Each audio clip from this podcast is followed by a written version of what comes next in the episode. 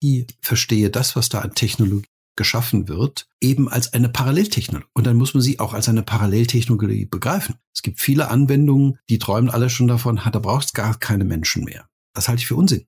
Es braucht genau diese Parallelität.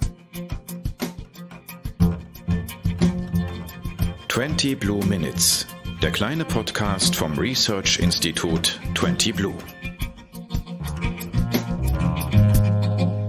Hallo und herzlich willkommen zu einer neuen Ausgabe von 20 Blue Minutes. Mein Name ist Anja Mutschler von 20 Blue und ich hätte da mal eine Frage. Und zwar heute an Hartwin Mürle, einen langjährigen Agenturinhaber, Kommunikationsexperten und mittlerweile schmissigen Kolumnisten, wie ich finde. So haben wir nämlich auch zusammengefunden, als Sie, Herr Mürle, im September war das, glaube ich, über das Metaverse der Agenturlandschaft geschrieben haben. Und ich freue mich sehr, dass Sie heute hier sind.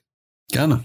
Freut mich auch. Wir wollen uns heute ein bisschen darüber unterhalten, wie zukunftsfit Agenturen sind, wenn es um die große neue Web3-Revolution im Punkto Metaverse sind. Wo, wo stehen die jetzt gerade? Was gäbe es für Möglichkeiten, die vielleicht noch gar nicht ergriffen werden oder bekannt sind? Also die Zuhörerinnen, die sich mit der Zukunft von Agenturen beschäftigen, hören hoffentlich gut zu und lernen etwas. Und ich bin aber vor allem auch gespannt, ob wir herausarbeiten, was es konkret an To-Dos gibt mit einer, für eine Agentur, womit sie jetzt anfangen könnte, wenn sie sagt, ja, das ist ein Thema, mit dem müssen wir uns dringend auseinandersetzen. Deswegen würde ich mal anfragen mit der Frage, Herr Müller, wie gut sprechen Agenturen heute schon Metaverse in ihrer subjektiven, aber profunden Ansicht?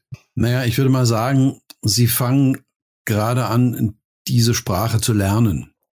Mhm. Wobei es da sicherlich Unterschiede gibt was man sehen kann, ist, dass im Bereich des Marketings, im äh, Bereich der Produktkommunikation, wo es um den möglichst direkten Kontakt zu Konsumentinnen geht, äh, wo es um die möglichst direkte Interaktion mit Zielgruppen geht, dass dort offensichtlich sich schon sehr viel intensiver damit auseinandergesetzt wird als zum Beispiel in der Corporate-Welt.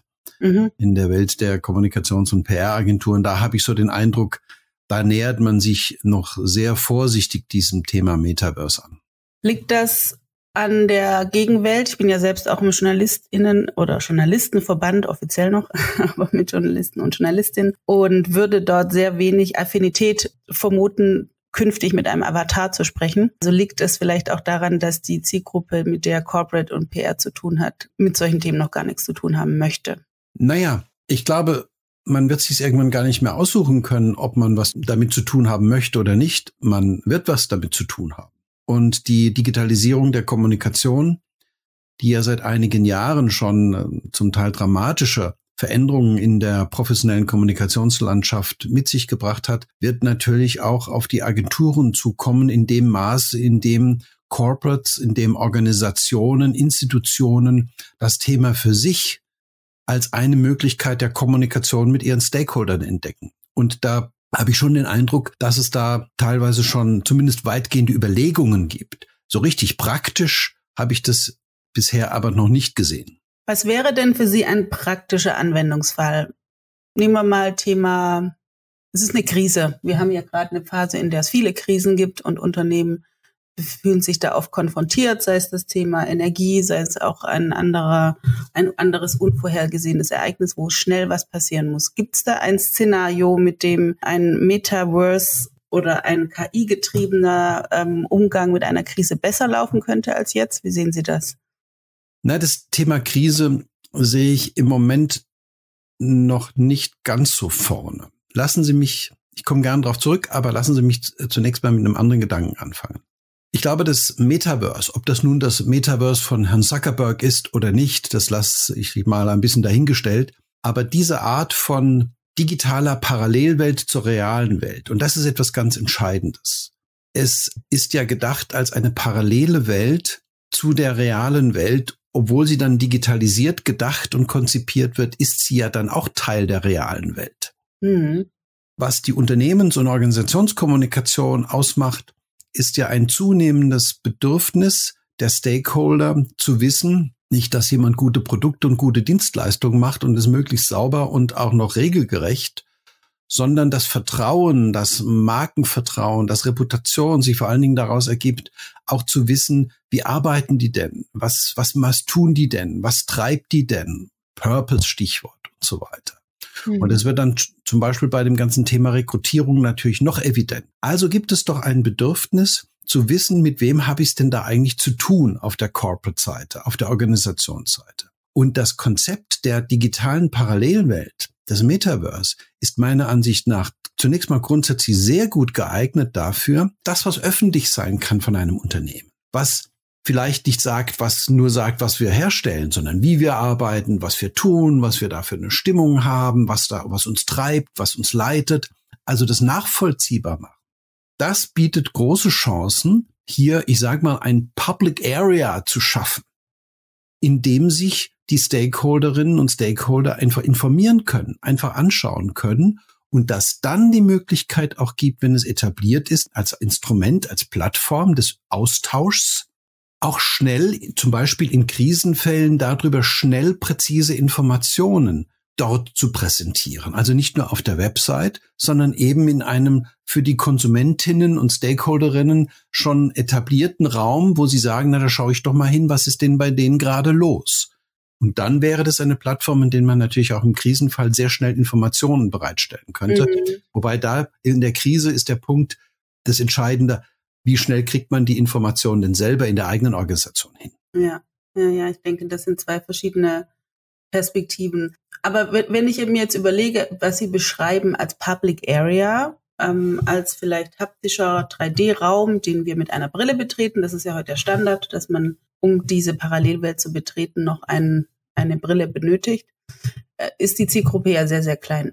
Und so wie Sie es beschreiben, ist es für mich jetzt erstmal eine, ein neues Konzept einer Website. Also das, was wir früher an Informationen über Eintippen der URL und dann auf den Unterseiten finden, bekommt jetzt einen neuen Space. Aber die Art und Weise der Information, sie wird haptischer und beweglicher, ändert sich dadurch nicht. Oder habe ich es noch nicht ganz verstanden?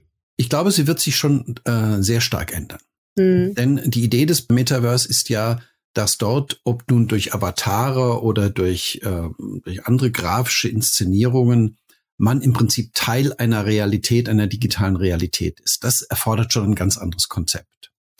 Aber die Idee ist ja sozusagen das, was an öffentlichen Informationen oder was an Informationen aus einer Organisation her öffentlich sein kann, das auch als einen öffentlichen Raum zu denken und zu konzipieren und dort nicht nur auf Nachfrage bereitzustellen, sondern einfach anzubieten als ein Teil sozusagen meiner Public Appearance, meiner öffentlichen Erscheinung, als Teil meiner, meiner Marke, meiner Reputation, als Teil meiner Identität, meiner Corporate Identity. Und das würde natürlich das klassische Konzept der Corporate Communications schon dramatisch erweitern. Denn mhm. es würde natürlich auch eine ganz andere Art von Präsenz an Informationen, ähm, an Darstellung und Selbstdarstellung erfordern. Und es kommt ein weiterer Punkt hinzu, der ganz pragmatisch ist. Und das gilt zum Beispiel auch für die Krise. Es gibt ja nach wie vor, da klagen ja viele Corporate Kommunikationsabteilungen davor, so viele Anfragen und Informationen, die sich 20, 30, 40 Mal wiederholen, die man sozusagen immer wieder geben muss. Also schlicht und einfach pragmatisch darüber nachzudenken, wie kann man da einen digitalen Raum schaffen, in dem die Informationen, die immer wieder nachgefragt werden, was völlig okay ist, mhm.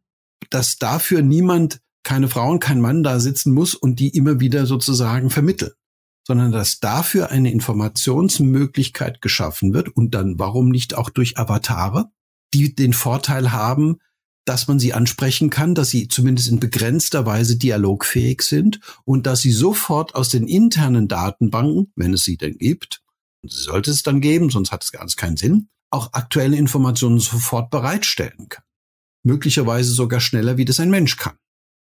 Und dafür sozusagen damit mal anzufangen, zu arbeiten, in kleinen, überschaubaren Bereichen, wo man eben nicht nötigerweise einen Menschen da sitzen haben muss, um immer wieder abgefragte, benötigte Informationen gut und qualifiziert und aktuell geben zu können, als Teil der Unternehmenskommunikation, das wäre ja schon mal was. Ich merke mir jetzt eine Frage hoffentlich, weil ich jetzt zuallererst mal unserem Thema folgend mehr darüber erfahren möchte, was Agenturen dann für neue Skills brauchen. Also es allein die Marketing-Tools sind letztes Jahr wieder 20 Prozent gestiegen, 8000 verschiedene Tools, 2011 gab es noch 115. Das ist enorm, ne? Und die Fähigkeit, sich zu fokussieren, welches Tool wähle ich jetzt aus? Jeder Kunde hat andere Wünsche. Da lese ich, dass es eine, eine sehr große Frustration, Verwirrung und auch Zeitverschwendung gibt. Wenn ich mir jetzt vorstelle, dann kommt noch mal ein komplett neues Thema, wo viel Programmierung und Individualisierung und, und auch Unwissen herrscht. Hm? Da stelle ich mir vor, ist das Skillset heute noch gar nicht vorhanden in Agenturen oder wie sehen Sie das? Das ist auch mein Eindruck ich glaube, die Agenturen haben da ihre klassische Rolle, nämlich die ihre Kundinnen und Kunden zunächst mal auf eine Zukunft vorzubereiten, die so oder ein bisschen anders oder auch ein bisschen viel anders aussehen kann. Und mit ihren Kundinnen zusammen zu besprechen, wie bereitet ihr euch denn eigentlich auf die damit verbundenen Anforderungen vor? Was tut ihr dafür? Mhm. Ich glaube, dass die Agenturen sehr gut beraten wären, da ihre eigenen, sozusagen ihre eigenen Experimentierlabs aufzubauen, um das auszuprobieren, um das zu üben, um das zu machen. Denn ich glaube, das kann man sich nicht einfach anlesen und es dann probieren, sondern das ist ein Teil einer ja immersiven Erfahrung, diese Parallelität von, von einer ausgefeilten digitalen Welt, die auch ihren Sinn macht, die auch ihren Nutzen stiftet, also nicht nur wie das frühere Experiment Second Life im Prinzip sich totgelaufen hat.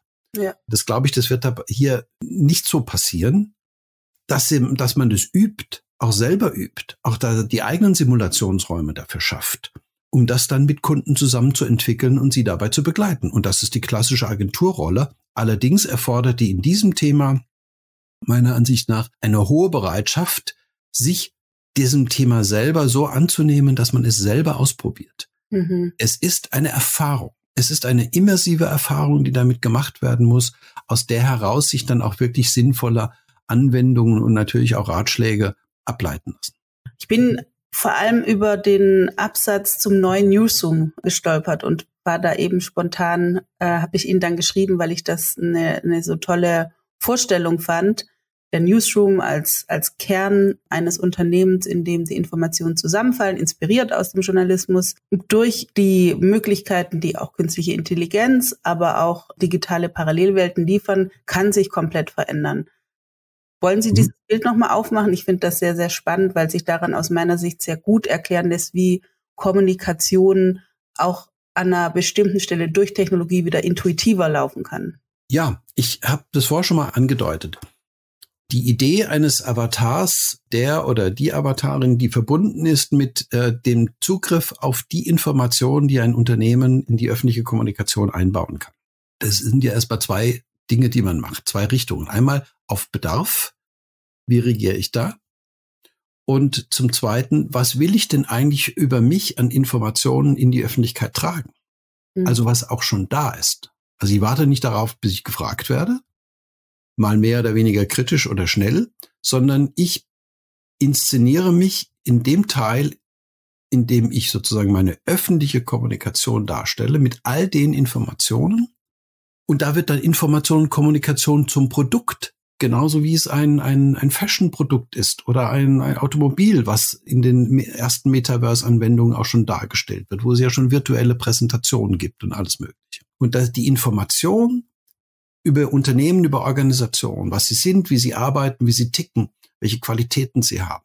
Das ist für mich ein kommunikatives Produkt, wo man die Idee des Metaverse sehr gut dafür nutzen kann, die dort bereitzustellen, um dann auch auf Nachfragen sehr gut reagieren zu können. Und erstens der Punkt, was an Informationen gegeben werden kann, was schnell und gut automatisiert und mit der vorhandenen Technologie auch gut und seriös verbreitet werden kann. Es müssen keine Menschen mehr machen. Mhm. So. Äh, gleichzeitig ist klar, das muss alles in menschlicher Kontrolle bleiben. So, weil die künstliche Intelligenz auch in ihrer höchsten Form ist noch, hat noch lange nichts meiner Ansicht nach mit menschlicher Intelligenz zu tun. Es wird es auch auf, auf viele Jahre hin noch nicht haben. Da bin ich absolut sicher und nicht nur ich, sondern auch viele Wissenschaftlerinnen und Wissenschaftler. Aber da würde sich der Newsroom, die Idee des Newsrooms natürlich in eine wirklich neue Phase weiterentwickeln. Wir sind nicht nur ein interner Newsroom, der nur nach innen und nach außen in die einzelnen Kanäle zu den einzelnen Zielgruppen das an Informationen rein drückt, sage ich jetzt mal ein bisschen salopp, was gebraucht wird, sondern wir haben ein, eine Art von Öffentlichkeitsarbeit, die jederzeit öffentlich zu sehen ist. Mhm. Die jederzeit zeigt, was wir öffentlich machen wollen und können. Und damit hätte man natürlich die Chance, auch ein Markenbild von sich zu machen. Stichwort Rekrutierung. Ganz wichtig. Mhm. Was natürlich eine wirklich, ich glaube schon andere Erfahrungsdimension ermöglicht, als das bisher durch die klassische Unternehmenskommunikation und die klassische Employer Branding Kommunikation geleistet werden kann.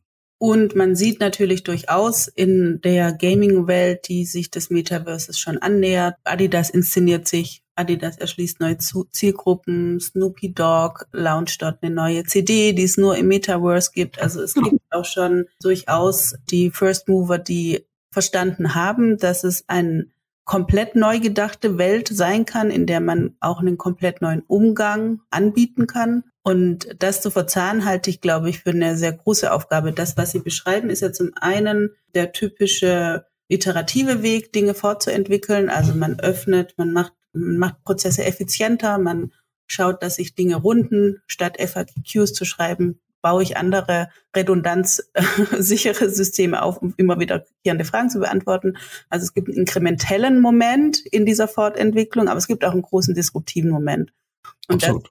das ist, glaube ich, der, den, der wahrscheinlich, deswegen sprechen wir jetzt auch drüber, genauso schnell plötzlich passieren kann, in dem Moment, in dem der Zugang zum Metaverse, das ist meine These, einfacher wird, als er jetzt ist. Also jetzt tue ich persönlich mich noch sehr schwer mit der Vorstellung, mit diesen Brillen durch die Gegend zu gehen und diesen ja durchaus reizvollen Übergang und das Spiel mit, mit einer digitalen und einer realen Welt auch zu erleben. Und es ist noch so im Nerd-Moment. Aber wir wissen es alle, iPhone und Co. haben uns die Geschichte erzählt. Es gibt dann diesen einen Technologiesprung, der aus einer kleinen Minderheit plötzlich ein Mainstream-Ding macht. Also ich glaube schon, dass im Moment die technischen Restriktionen, die damit verbunden sind, mit diesen Ideen und diesen Gedanken noch zu hoch sind, damit es sich popularisiert. Mhm. Eine im Moment verfügbare Modelle von Brillen aufzusetzen und damit eine Parallelwelt gestalten zu wollen, das halte ich für schwer denkbar. Das sind situative Situationen, das sind Einzelsituationen, Events, das, Sie haben das Thema Spiele angesprochen, da funktioniert es ich glaube, äh, ich weiß, dass es da eine ganz andere Reihe von Dingen gibt, wo das eben auch schon funktioniert, zum Beispiel in der Ausbildung oder in der Anleitung von bestimmten Dingen, Bedienungsanleitungen, wo Menschen andere Menschen anleiten, bestimmte Dinge zu tun. Also wo man sagt, ich habe jetzt zwei Stunden diese Brille auf, weil mir auf der anderen Seite eine Frau zeigt, wie ich dieses Instrument und diese Dinge anwenden kann, nutzen kann oder weil da ein Typ ist, der genau Bescheid weiß, was ich in meinem Job jetzt tun muss, damit ich das gut tue. Das sind sehr funktionale, sehr pragmatische Dinge, die gibt's auch alle schon. Mhm. Und das, da wird es rasend schnell gehen. Mhm. Das Thema Bildung wird nicht ganz so schnell gehen, aber ist für mich im Zusammenhang mit der Metaverse-Konstruktion ein absolut heißes Thema. Die Parallelität von Präsenz und Online-Bildung in einer Möglichkeit, es so eng und so natürlich, sage ich jetzt mal, bewusst darum, dass dieser Begriff hier schwierig ist, so natürlich miteinander zu verzahnen, dass es für diejenigen, die da gebildet werden, beide Möglichkeiten, beide Vorteile geben, halte ich für groß. Da wird die Veränderung aber noch viel größer sein als in der professionellen Unternehmenskommunikation. Da bin ich mir auch darüber klar. Natürlich. Und die ja? junge Zielgruppe in der Schule ist auch adaptions geschwinder als ähm, andere Zielgruppen. Klar. Was würden Sie denn den Kritikerinnen und Kritikern sagen, die, man liest es ja durchaus häufig nach Corona, die Sehnsucht nach Analogen ist groß, also geht weg vom Digitalen. Ähm, ihr seht auch, es gibt Massenentlassung bei Meta, es funktioniert alles nicht. Das ist sozusagen das falsche Pferd, auf das wir setzen, auch aus diesem tiefen menschlichen Bedürfnis nach Authentizität. Was ist da eine Antwort? Ja, das ist natürlich eine Anforderung. Und Authentizität wird ja da nicht hergestellt, wo man, und da ist es ziemlich egal, ob da ein realer Mensch sitzt oder ein, ein, ein, ein sozusagen der Avatar eines Menschen, wo man dem nicht vertraut, wo man dem nicht glaubt. Mhm. Und darum geht's. Kann ich diesem vertrauen? Kann ich vertrauen darauf, wenn ich als Journalist in einem Unternehmen anfrage und sage, ich brauche ganz schnell diese und diese und diese, diese Informationen, wohl wissen darum, dass ich vom halben Jahr schon mal abgefragt habe. Und da sagt mir eine Avatarin, kein Problem, geben Sie mir fünf Minuten, dann stelle ich Ihnen die Dinge zusammen und dann können Sie mich gleichzeitig auch nochmal fragen, ob das jetzt alles okay ist oder nicht. Und dann habe ich das in fünf Minuten. Und dann kann ich fragen, das und das brauche ich aber noch. Und dann bekomme ich das geliefert oder ich bekomme eine Antwort, sorry, da muss ich mich drum kümmern. Das dauert. Das ist alles real möglich. Mhm. Und es gibt Untersuchungen, die sind schon einige Jahre alt, wo zum Beispiel bei der an den ähm, Hotlines von ähm, äh, Fluggesellschaften Bots eingesetzt worden sind, die so die Standardfragen, also die 50 Prozent eigentlich Müllfragen, die da gestellt werden, jeden Tag beantworten. Und da ist festgestellt worden, dass sich die Menschen, wenn sie es mit einer künstlichen Gegenüber zu tun haben, schneller trauen, einfacher, simpler ihre blödesten Fragen loszuwerden, während es die menschlichen äh, Gesprächspartnerinnen immer schwer hatten, rauszufinden, was wollen die denn jetzt eigentlich, weil sie sich einfach nicht trauen zu fragen, wie viel Kilo darf ich denn mit dem Koffer dann mhm. reinpacken. Mhm. Also da gibt es schon auch harte Erkenntnisse darüber, wo solche Situationen, wo man es mit einem künstlichen Gegenüber zu tun hat, es eher sogar erleichtern. Es ist völlig klar, in dem Moment, wenn es um, um, um wirkliche Beurteilung von Situationen geht, wo man auch im Dialog mit seinen Stakeholdern ein Gefühl von Vertrauen erst erzeugen muss. Das sind andere, Diskus äh, andere Situationen. Da wird so eine sagen wir mal, Avatarregelung natürlich keinen direkten Austausch mit einer menschlichen Person ersetzen. Auch auf lange Zeit noch nicht. Nein. Aber es gibt viele Bereiche, in denen das sicherlich gut und sinnvoll und glaubwürdig und vertrauenswürdig etabliert werden kann. Ja, ich denke, dass es ähnlich ist wie mit ähm, dem Thema, ich hatte das neulich im anderen Zusammenhang, da ging es um Autos, was an Datensicherheit notwendig ist und was kann ich an freieren Features einbauen. Ich glaube, es ist genauso mit dem Thema Meinungsfreiheit, gerade im Punkto Ansprache mit Journalisten oder unzufriedenen Kunden. Es muss programmierbar sein, der Punkt, ich übergebe jetzt an einen Menschen. Genau. dieser eine kritische Moment, wo es kippt, denn es gibt ja auch Bestrebungen der großen ähm, Unternehmen in den USA, die dafür einstehen, Pressestellen abzuschaffen und nicht mehr ansprechbar zu sein für schwierige Dinge. Also diese Unzufriedenheit kann ja auch schnell kippen in eine falsche Richtung, dass man Closed Shops hat, die man gar nicht mehr angreifen kann, in die nur noch die schöne Welt bauen. Ähm, das sehe ich schon als größte Reputationsgefahr, wenn man sagt, man steigt ins Metaverse ein als Unternehmen, dass man angreifbar bleibt im positiven Sinne. Ja, das ist ein Missverständnis. Oder ich sag mal so, ich verstehe das, was da an Technologie geschaffen wird, eben als eine Paralleltechnologie. Und dann muss man sie auch als eine Paralleltechnologie begreifen. Es gibt viele Anwendungen, die träumen alle schon davon, da braucht es gar keine Menschen mehr. Das halte ich für Unsinn. Es braucht genau diese Parallelität. Aber da eine funktional glaubwürdige und vertrauens- und belastbare äh, Art der Kommunikation, des Dialogs wo diejenigen, die äh, die Kommunikation erfordern, anfordern, die Informationen brauchen, sehr wohl entscheiden können und zufrieden sind, wenn sie schnell eine präzise Information bekommen. Und da ist es ihnen egal, ob das irgendein Avatar gebracht hat oder nicht, oder ob sie ein differenzierteres, diffizileres Situation haben, in der sie sich austauschen wollen, in der mhm. sie sozusagen in einen Dialog treten wollen. Das muss dann genauso schnell funktionieren im Switch, denn sonst ist es keine. Parallelwelt. Ja. Und das ja, sind, glaube ich, die großen Anforderungen. Das wird im Moment in den Dingen, wo das schon funkt, wo das schon angewandt wird, wie gesagt, wenn es darum geht, Anleitungen zu geben, also sozusagen Fernunterricht zwischen Technikerinnen und Technikern zum Beispiel machen, in diesem Austausch und so weiter, da ist es ja schon relativ weit etabliert bei einigen Unternehmen. Und das auch in andere Bereiche zu übertragen, heißt für meine Begriffe, um jetzt wieder auch auf das Thema Kommunikation und Agenturen zurückzukommen, wir müssen in der Tat lernen, hier sehr viel konsequenter parallel zu denken, um die Vorteile des anderen und die unbestreitbaren, auch weiterhin bestehenden Vorteile des direkt persönlichen menschlichen Kontaktes sinnvoll miteinander zu verbinden. Ja, das ist auch eine Frage, die ich so, wir nähern uns ja dem Ende, ähm, habe, was die Arbeitskultur angeht. Also zu arbeiten in dieser Agentur der Zukunft, die technikaffin auch einfach mal ist und offen für die Dinge, die sich da permanent ändern, gleichzeitig aber die Vergangenheit nicht vergessen sollte, also gerade in Richtung gute Kommunikation führen. Was ist das für eine Arbeitskultur, die herrschen muss? Ist die heute schon da? Sind wir da gut vorbereitet? Was denken Sie? Ich glaube, da sind wir noch gar nicht so richtig gut vorbereitet, weil wir es noch viel zu wenig ausprobieren. Mhm. Also kommt da zurück.